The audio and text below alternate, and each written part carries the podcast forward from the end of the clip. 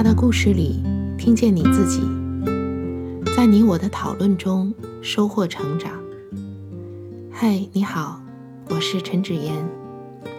今天我想和你聊的主题是同情。在这一期的故事里，我们借助一位护士长的眼睛，看到了两位孕产妇因为身患重病、生命飘零的故事。值得同情的，不仅仅是这两位产妇身患重病，还有他们家庭的贫困。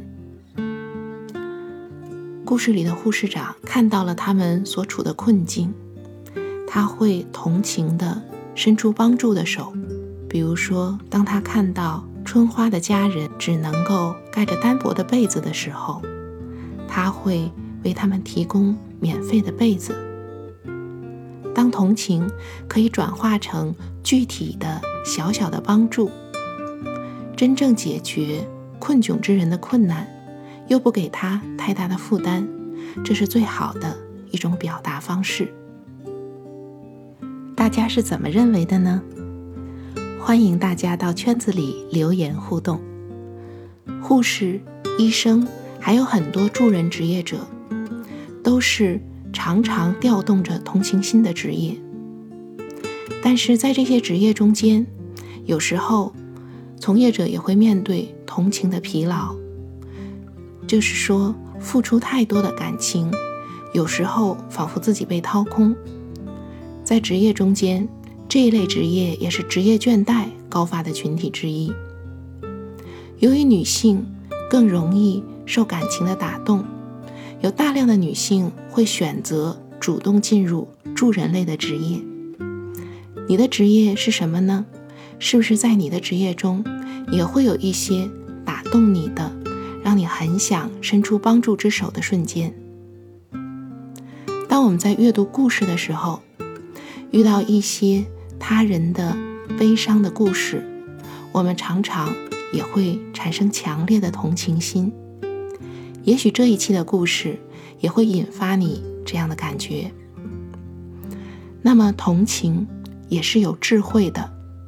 如果我们因为太过同情别人而完全淹没在感情中，甚至使自己心情低落，那么我们的同情心并没有到达好的目的。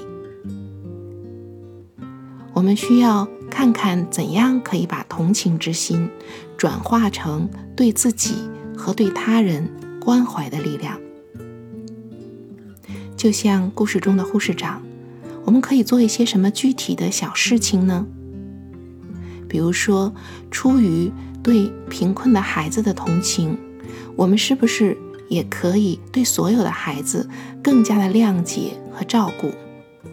比如说。出于对贫困之人的同情，我们也可以对身边那些帮助我们和我们共同生活的相对贫困的人更加的友善，更多的施予微笑和更多的帮助。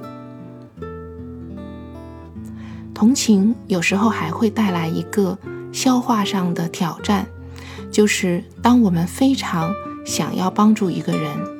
然而却爱莫能助的时候，我们每个人的生活都有自己的轨迹。虽然有时候我们很希望自己能够把一些正能量，或者把一些温暖的关怀传递到别人的身上，但是有时候有些人面对的困境太大，或者他们的生活轨迹已经很固化，我们很难跳出自己的轨迹去实施有力的帮助。在这种情况下，我们需要对这一种无法抵达的同情做一个消化，不要责备自己，不要怀疑自己是过于软弱无力的。我们知道，当我们尽出努力的时候，并非所有的努力都一定会达到显著的成效，但是这一份同情仍然是非常宝贵的。所以，当护士长。看到两位患者出院但并没有治好的时候，他的心里一定是很难过。然而，当他从事这个职业，就需要不断的去消化这样一些爱莫能助的时刻，并且重新整理自己的力量，去友善而坚强的面对下面的困难，去更好的为需要的人提供帮助。满目山河空念远，落花风雨更伤春，不如怜取眼前人。这就是我对于产科工作二十年那些为生命落泪的瞬间这期故事的想法。